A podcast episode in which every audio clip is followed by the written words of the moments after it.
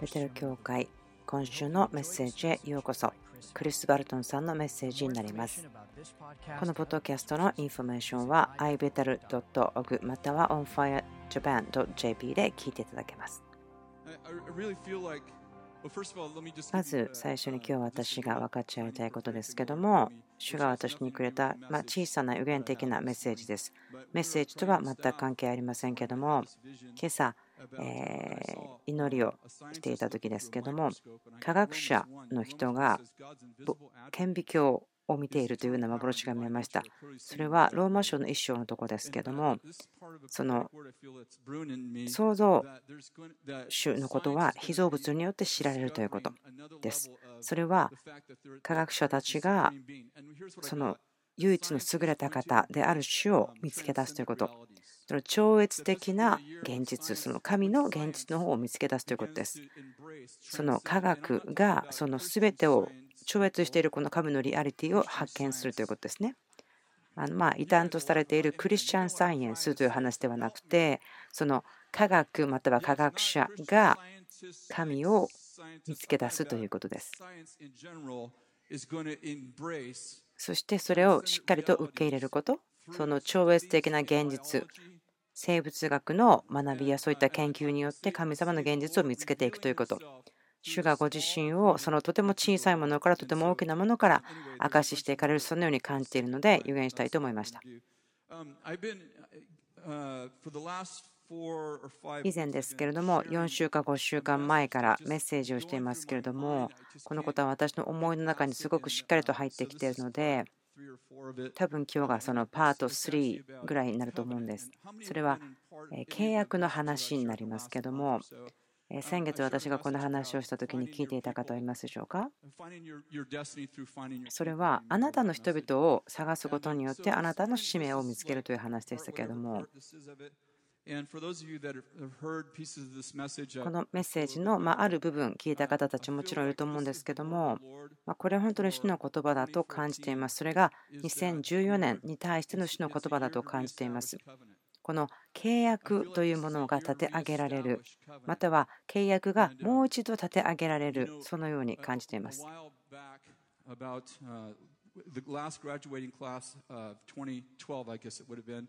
2012年のその卒業したクラスの方たちですけどもその方たちが一人一人のリーダーの方にプレゼントをくれたんですね。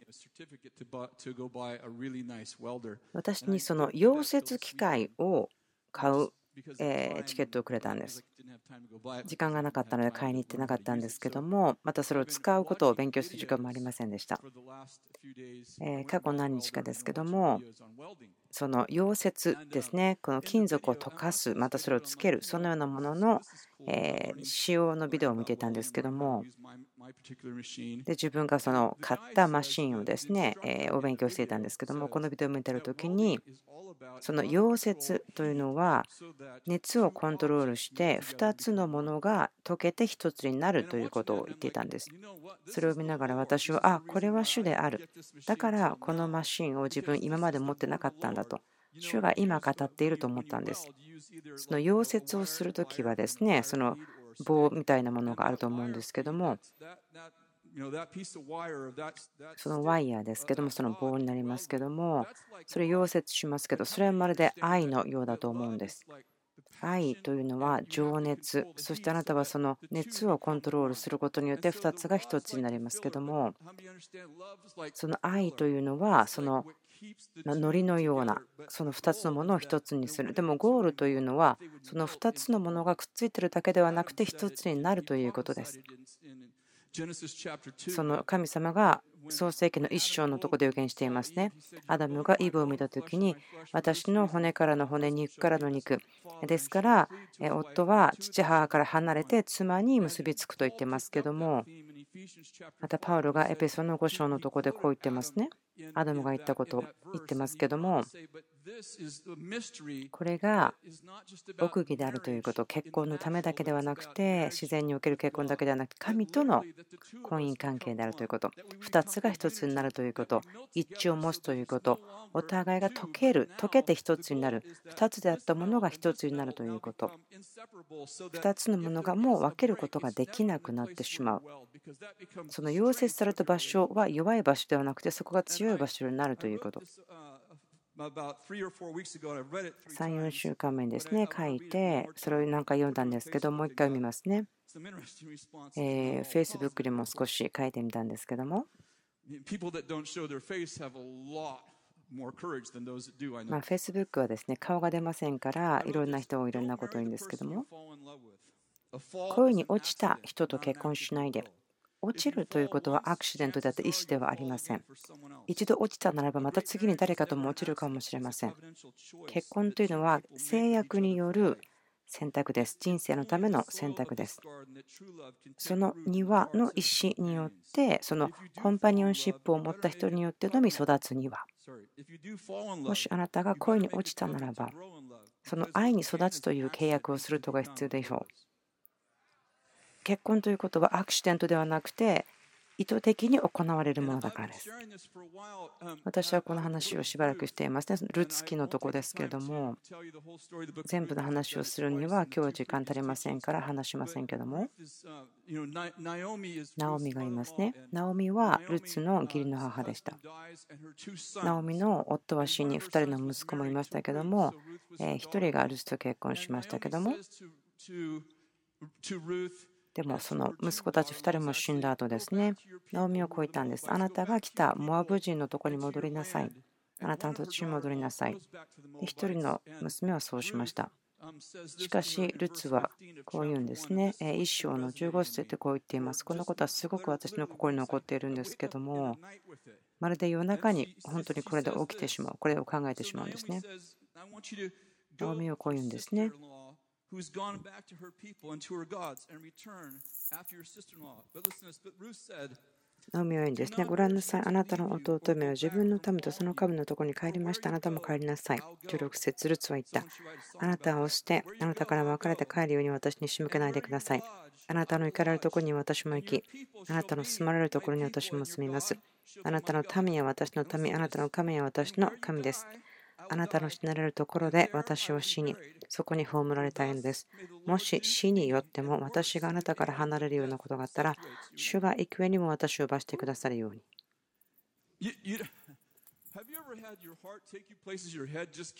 あなたの頭がいけないところにあなたの心が行ったことってありますか？もうこれはですね、えもう50回ぐらい読んでいるんですけど、私の感情は自分の思いがいけないところに行ってしまうんですね。ここを読んで、その理論的に頭で分かるところだけではないんですけども、頭が捕まえられないことを自分の心はですね、捕まえているようなんです。私たちが召されていることはその契約という場所です。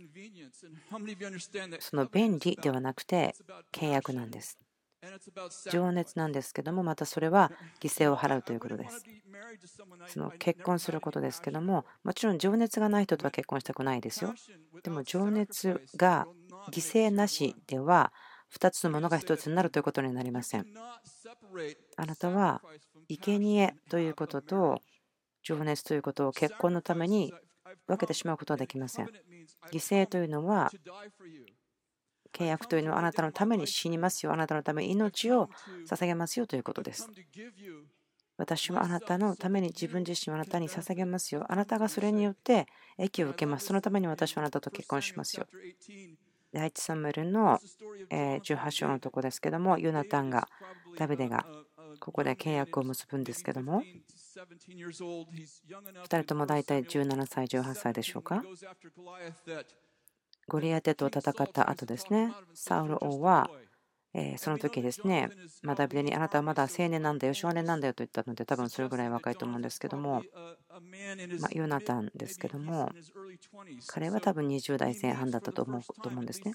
この2人は初めて会う。この若いダビデにあるんですけども、有志と出会って、ヨナタンはサウロの息子ですから要するに王王家王としての地位を受け継ぐ相続人でした。ただの友人ではなかったんです。彼はイスラエルの民を導きまた軍を導き相続者として生きていました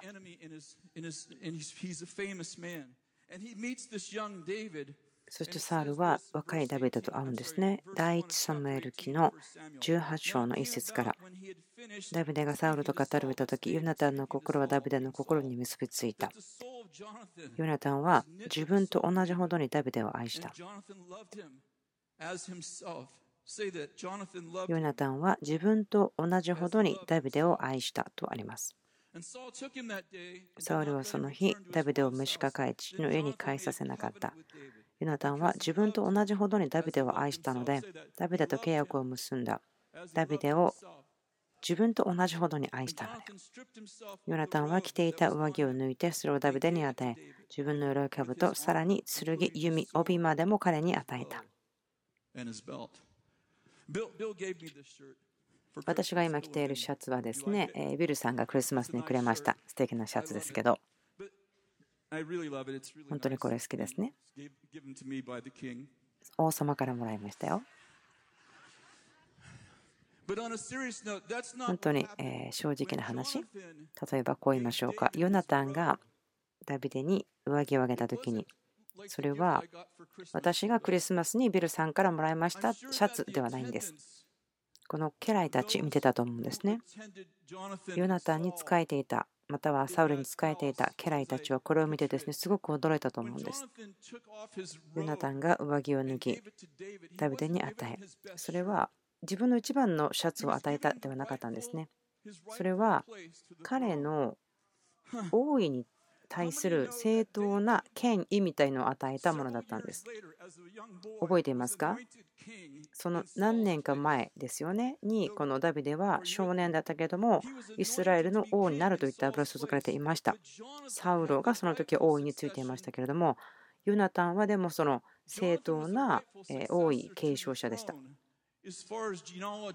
その血統で言ったらヨナタンだったんですけどもでもヨナタンはその自然的にはもちろん知らなかったんですね。ダビデが王として油注がれていると知りませんでしたけども。でもこの2人の心はしっかりと強く結びつけられていたんですこの場所で。そして上着を脱いで与えて意図的に脱いでそれをダビデに与えた。私が思うことですね。多分この本当に家来やまたサウルたちは何をしてたんだろうとびっくりしたと思うんです。そして自分の鎧、兜を脱いだ。さらに、剣、弓、帯までも彼に与えたとあります。こういう意味だと思うんですね。自分は自分のことを守りません。私はあなたと契約をします。その意味は私は自分の武具を脱いで兜を脱いで守っていない状態になりますよということです。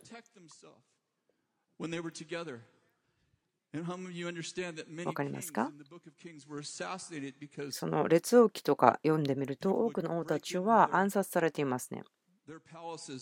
その王宮とかにいながらも暗殺者が入ってきて殺したりとかしていましたけども。でもヨナタンはここでダビデに言うんですね。私の剣も私の意味も与えましょう。私の武器も与えますよ。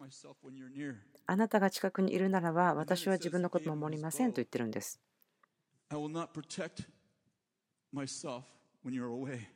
そしてあなたが遠くにいても私は自分のものを守りませんよということ。それはですね、意味は私はあなたから自分を守るということをしませんということです。そして帯も与えたということ。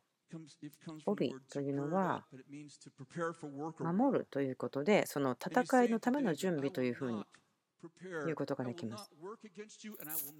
いいんですね。私はあなたに対して戦いを準備することはしないし、あなたに対して戦うことはしない。私はあなたと契約をする。そのことによってあなたが私の場所を受けることができる。これが契約だと思います。神様はこのようなものを見ています、探しています。契約を新しくするシーズンです。全部話をする時間はありませんけれども、ヨナタンはダビデと3回契約を更新しています。ダビデが窮地に陥っている時、ヨナタンは来て、それを契約を新しくしました。例えば、サウルがダビデを追いかけている時、ダビデはもう命からがらであった時、ヨナタンはその契約を新しくした。私の武具をあなたに与えますよ。私の剣をあなたに与えますよ。私の上着をあなたに与えますよ。私はあなたのところに積もりますよ。皆さん分かりますか？同棲していることと結婚していることは同じではありません。同棲しているということでは、先ほどの溶接の話をしましたけども、2つのものは2つのままであり続けるんですね。何かの理由で1つにつながっているということにしても、でもそれは何か突き通されることなしにくっついているみたいな感じなんですね。ですからそこにプレッシャーが加えられると、その壊れてしまうということ。それは同性というのは契約がないので2人の人が2人の人でいるまま契約をする結婚というのは2人が1つになるというもの。ルカの6章26でイエス様はこう言っています。私はこう言います。あなたの時を愛しなさい。あなたの憎む者に善を行いなさい。あなたを呪う者を祝福しなさい。あなたを侮辱する者のために祈りなさい。あなたの片方の方を打つ者には他の方を向けなさい。上着を奪い取る者には下着を拒んではいけません。すべて求める者には与えなさい。奪い取る者からは取り戻してはいけません。自分にしてもらいたいと望む通り、人にもするようにしなさい。自分を愛する者を愛したからといってあなた方に何のいところがあるでしょう。罪人たちでさえ自分を愛する者を愛してくれます。自分に良いことをしてくれる者に良いことをしたからといってあなた方に何の良いところがあるでしょう。罪人たちでさえ同じことをしています。返してもらうつもりで人に返したからといってあなたに何の良いところがあるでしょう。貸した分を取り返すつもりなら罪人たちでさえ罪人たちに貸しています。ただ自分の敵を愛しなさい。彼らによくしてやり、返してもらうことを考えずに貸しなさい。そうすればあなたの向ける受けは素晴らしく、あなたが糸高い方の子供になります。なぜなら糸高い方を高きの悪人にも憐深いからです。あなたが人々を愛するときに、それはあなたを愛することができない人たち、あなたを憎む人たちを愛するとき、そうですよね、できませんってもちろん思うんですけども、したときにそれができるようになります。足を踏み出した瞬間にそれをする、あなたができないことをする恵みが来ます。恵みがやってくるんです。そのように愛することができません。もちろんです。あなたがそれをしたときに、あ、これはあなたではない、これは神であると分かる。私を憎む人たちを愛した瞬間に恵みが来るんですね。それをするというふうな1秒前にはできなかった人を愛することができる恵みが来るんです。この世は彼らが憎しむ人たちから愛されることを待っています。私を愛する人を愛するならば普通でしょう。でも自分を憎む人を愛するならそこには源があります。あなたが私を憎んだ時に私はそれを返してんではなくてあなたが持ってなかったものを渡すんです。それによって私にはその源がありますよということをはっきりさせているんです。私は愛のための源があります。どこから来るのかというその源があるんです。時々ですね、ドキドキすることがありますね。この世というのは分からないんです。あのダック・ダイナスティというアメリカで放映しているテレビがありますけども、何か議論が始まるまで自分見たこともなかったんですけども、始まったから見たんですけど、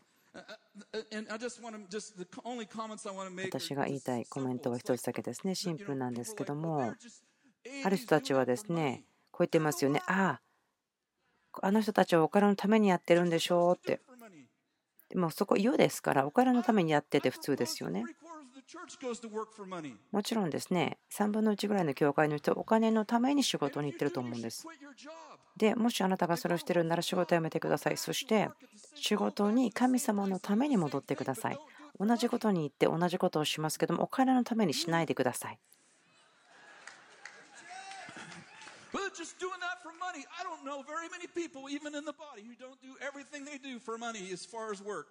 仕事というふうに言ってしまうとみんなお金のためにそれをしてると思いますよね。でも私はお金のために働きませんよ。あなたがお金のためにやっていたことを昔はでもそれを今愛のためにするとなったら素晴らしいと思いませんか？私神様のために働いているのでプロモートすることはできません。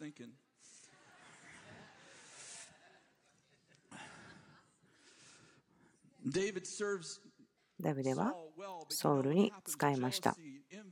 そこに妬みや苦みや許さない心とかそのようなものがサウル王の心の中にはあってそしてダビデを憎み始めました。そしてダビデを追いかけ殺そうとしていました。もしあなたが苦いもの許さない心憎しみそれらがあるならばですねこう言いましょう。許さない心というのはあなたの友達ではありません。これは病原菌のようなものなんです。あなたの家族をそれから守るということはできないんですね。敵にこれをあげてしまいたい、敵にこの毒病気を与えたいと思っているけども、あなたが愛したい人たちにあなたはその人たちを憎んでしまうんですね。ジョイス・マイヤーさん、こう言ってます。許さない心は致死に至らせる毒だと言っています。あなたがその毒を飲んだら、その相手許したくないという人にその結果を得てほしいと思ってもあなたは死んでしまいますよ。あんまりにもひどい毒なので、入れる入れ物がないような毒なんです、許さない心というのは。とても深い考えですよね。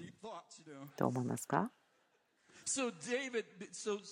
ここでサウル王はダビデを追いかけ始めてそしてダビデを殺そうとしていました。ひどい状況でした。サウル王はダビデを追いかけていてその時に神様がダビデに言葉を与えました。神様はこう言ったんですね。あなたの手にあなたの敵を与える。あなたはそれを好きなようにするがよいと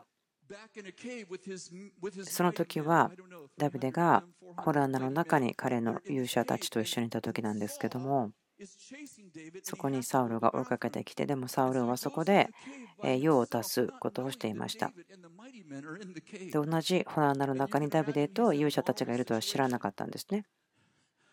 もちろんそれがサウル王にとってどのようなこう守りがない状況だったか分かると思うんですけどもダビデの勇士はこう言いましたね。これはサウル王だ。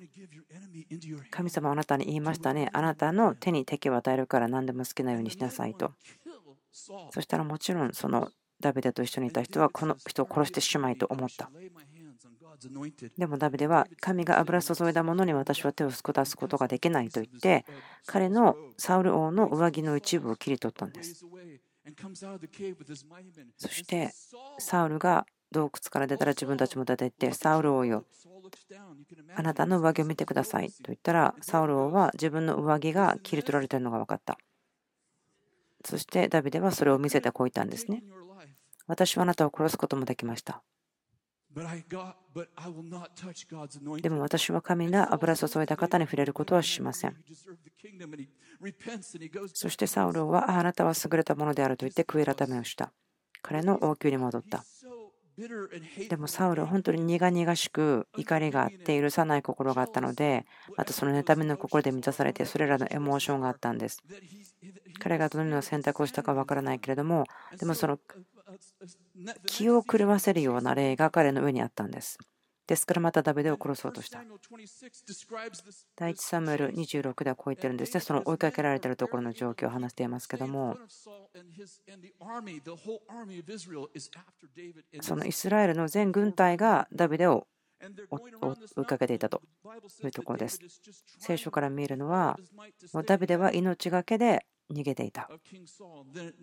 サウル王から逃げていた。そして夜が更けて彼は眠っていて、でダビデは勇士たちにですね、誰が私と共にサウルと会いに行くのに来たいですかと言って、で、ダビデと共に来た人がいましたけれども、主からの深い眠りが全イスラエルを覆ったというふうに書いてあります。主からの深い眠りがというふうに書いてあるの見えますか？ダビデは予言の言葉を神様からもらっていましたね。あなたの手の中に敵を与えた好きなようにしなさいということ。で、その印ですが、その全イスラエルの上に深い眠りが覆った。そしてダビデの勇士たちも一緒に行って、剣を持っていって、そしてサウルのその武具を、またその鎧を持ってる人がいたんですけども、眠っていたんです。そしてダビデとその勇士は近づいていって、ダビデは命を取らずにもちろんですね、後に、後でダビデはこういうんですね。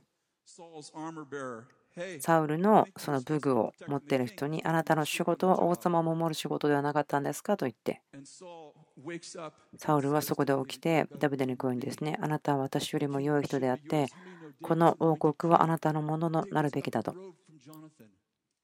ダビデはユナタンから上着をもらっているんですよね。覚えていますか？でもダビデは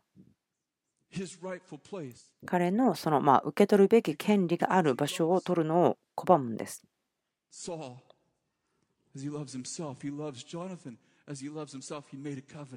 それはユナタンと契約をしたんです、ダビデは。神が言葉をくれても、あなたの息子がくれても、でもダメだよ、こういうんですね。私はサウルを敬うことを選ぶ。なぜならば、私は私を愛さない人を愛している。私を憎む者を愛しているとダビデは言うんです。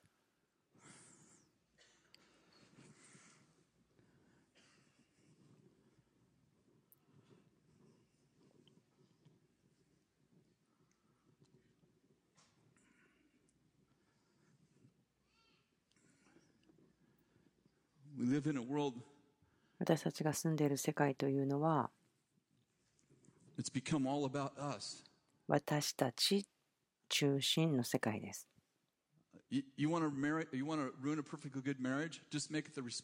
あなたが結婚をもし失敗したいと思ったらあなたはハッピーにする責任を伴侶に負わせてください。それは私を幸せにしてということでいっぱいになってしまうこと。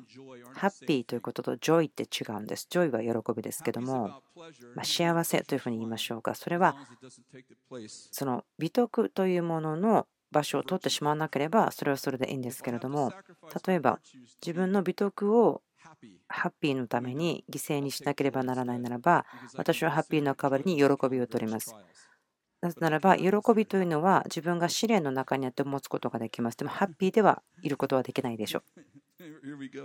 わかりますか？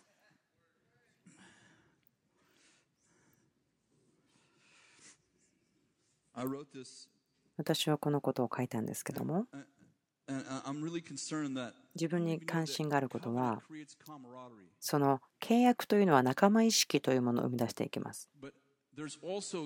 でも同時にその契約というものに土台を持った仲間意識というものがあるんです。契約は仲間意識というものに表されますけどもそれが全て契約から来るものではない。契約による友情というよりも多くの場合は共通の敵によって仲間意識は生まれます。戦いによって生まれる例えば憎しみ愛によって結ばれるんではなくて例えばギャングのように同じ敵を持つことによって仲間意識を持って戦うことがありますの分かりますね。またはいじめということが起こる時ですよね。それも仲間意識だと思うんです。誰か一人がいじめられている時にそのいじめをする人がいますね。またいじめられる人がいますね。何かその他の人をいじめたりすることによって共通の仲間意識みたいのを作る。でも本当の契約というのはそれは共通の戦いではなくてその契約には敵はいらないんですね。愛によってですから。その文化、契約の文化というのがコミュニティまた社会の中にあるときに、それは私たち彼らというのがなくなるんです。その彼ら、私たちというのの違いは共通の敵を持つことによって考えられる生き方なんですね。友情というよりは誰が敵かということによってできるマインドセットです。その神様の愛によってできる結ばれるということが契約ですね。私たち結びつきますね。その権力争いというのはですね、私たちは一緒です。なぜならば、共通の人を嫌いだというふうに同意してますねというふうにです。仲間意識というのは、契約に根ざすこともできる。でも、すべての仲間意識ということはあなたが契約をしているというわけではないということ。自分が心配しているのは、教会が契約と仲間意識みたいなものを何か取り替えてしまっているんではないかなということです。そして私たちがこの世に対して、私たちが誰を愛するかではなくて、何に対して反対しているからということで自分たちを表しているということ。イエス様は教会のために死んだんではなくて、世のために死にましたね。私たちが全部世ですよね。この世というところですけども、第一コリント13、読んでいってますね。その愛は長く忍耐する、また苦しむというふうに言ってますね。それはイエス様が友達のために命捧げたとありますね。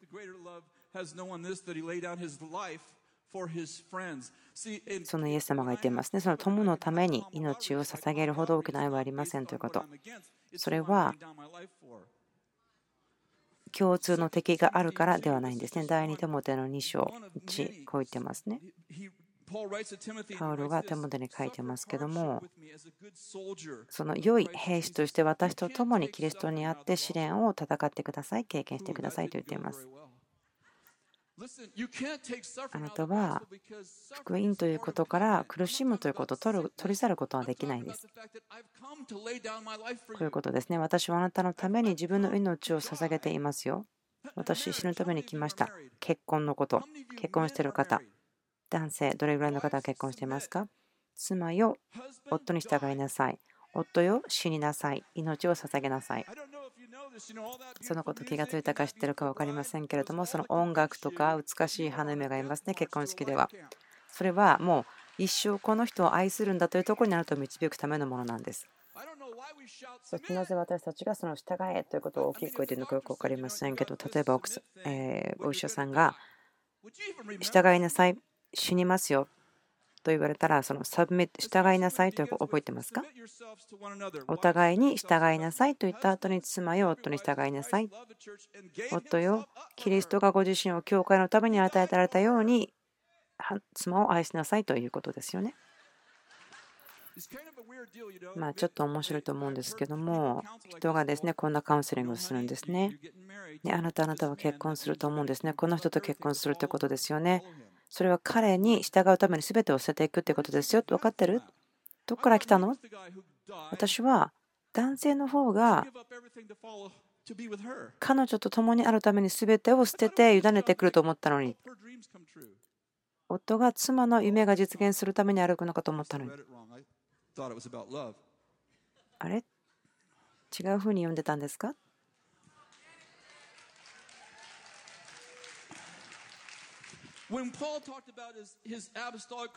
パウロが彼の苦難の話してますよね。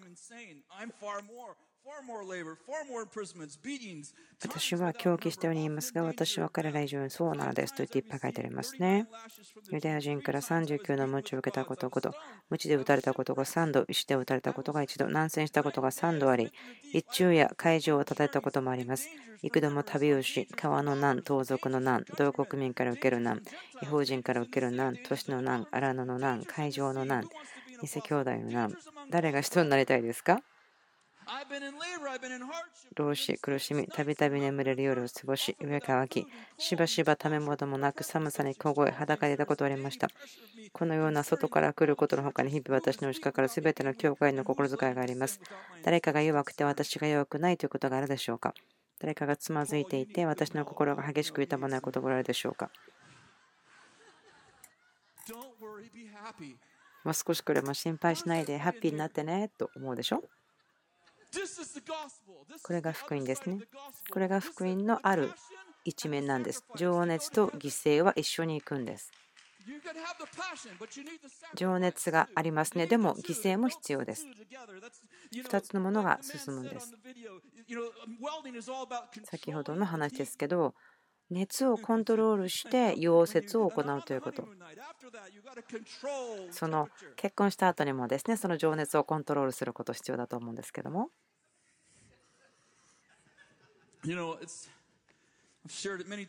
多くの話を私分かっちゃったんですけどもキャシーさんと彼女が12歳の時から実は一緒にいるんですまあ15年以上は一緒にいるんですけども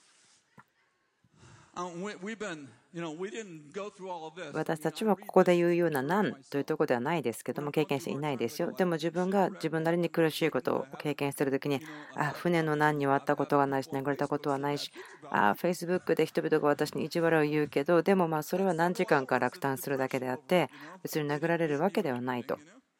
そう思うんです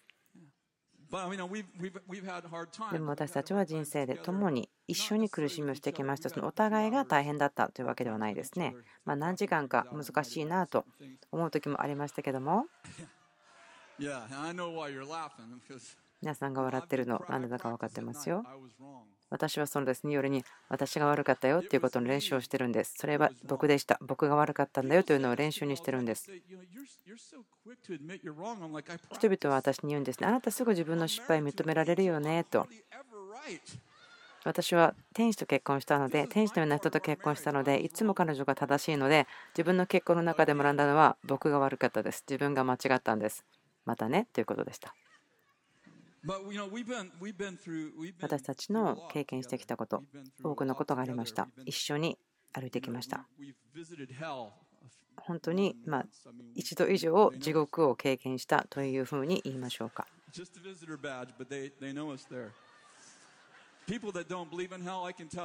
あの地獄がないと思っている方たち、本当にありますよ。とても大変な経験をしたという意味だと思うんですけども、まあ、一つのことを分かち合いたいんですね。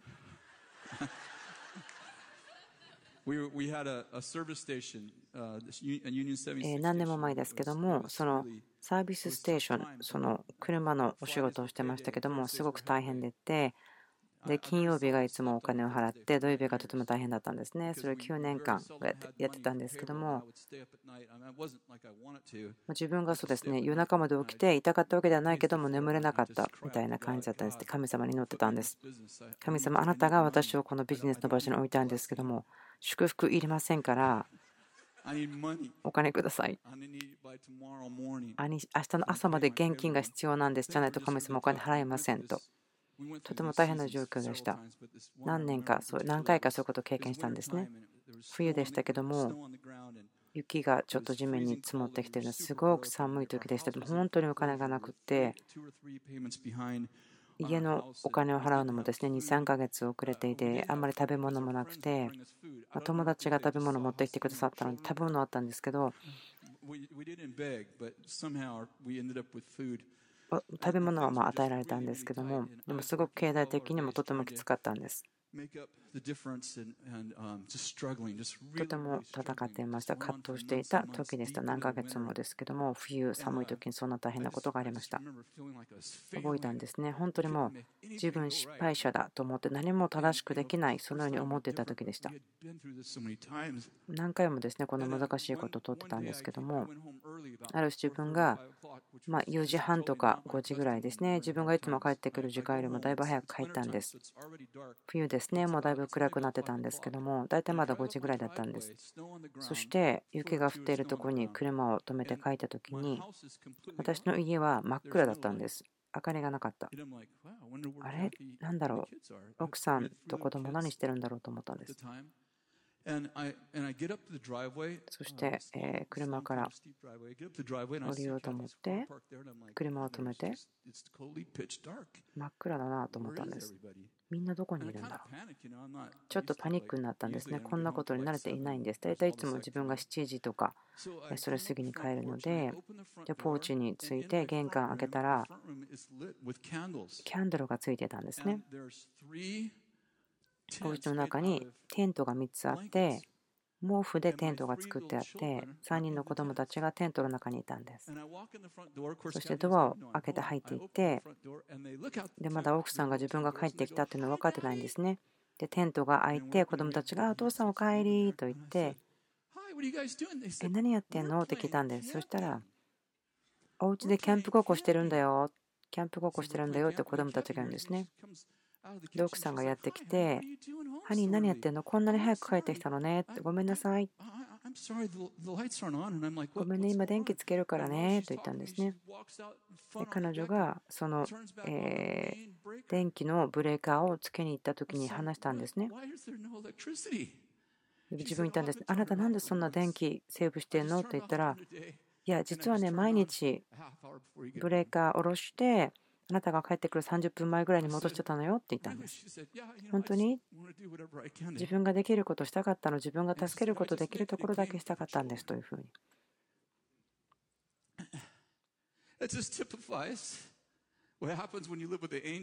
まそれはですね、あなたが天使のような伴侶と一緒に住んでる時に起きる出来事なんですけど、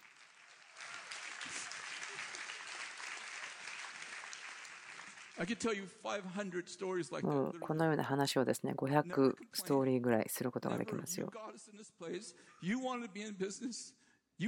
あなたがここに来たし、あなたがやりたかったことでしょ。なぜ食べ物がないのなぜあなたあなたが成功しないのと絶対そんなこと言わなかったです、自分の妻は。38年間一緒にいますけれども、一度も彼女の口から文句ということを聞いたことがありません。彼女はいつもその前に立って目立つのではなくて、後ろにいて、そして命を捧げて、私の子供たちに教えて、同じことをするように教えていたんです。その命を捧げる、その結婚ということの中で、その物事が進むようにできることをするということ。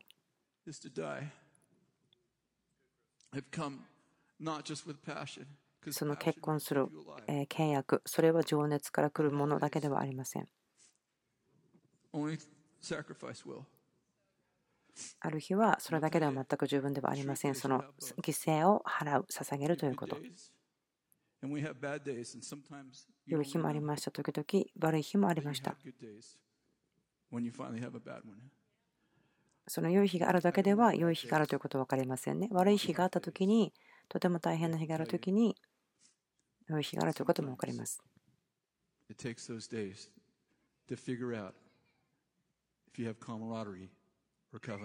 その契約によって仲間意識というものができたかどうだかはそういう難しい日に分かるんです。あなたがただの仲間意識を持った人たちとして暮らしているのかまたは契約を結んだものなのかが分かります。契約の季節だと私は思います。主が語ってると思うんです。今このような時代ですよね。あ株価がどうなるか分かんない。経済が大変だか分かんない。でもあなた契約しているならば大丈夫だよ。あなたがそのさっき私が子供の話をしたみたいにテントを作って家の中にいたとしても王宮に住んでいるようにハッピーでいることもできる。その契約ということは違いを生み出すしあなたがテントに住んでいてもまた王宮に住んでいても喜びをもたらすことができます。どうぞお立ちください。祈りましょう。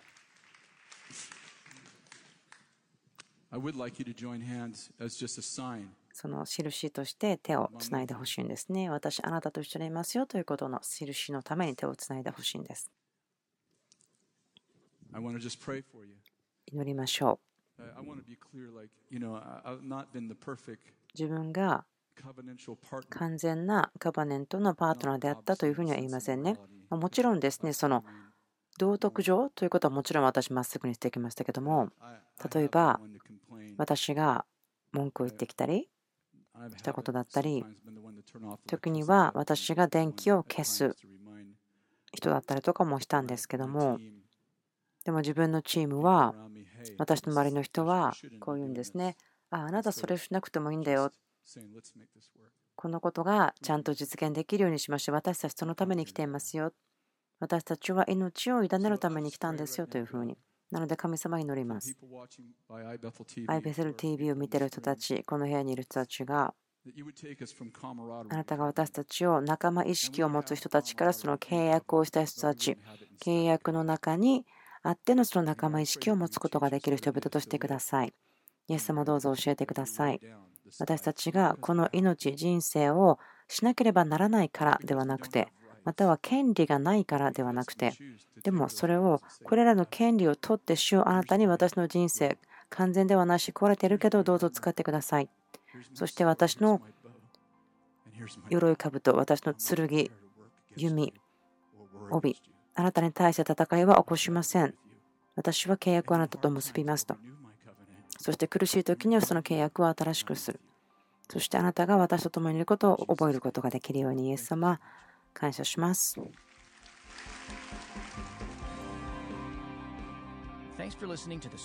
今週のメッセージ聞いてくださってありがとうございます。onfirejapan.jp そしてまた ibeteltv.org で見ていただくことができます。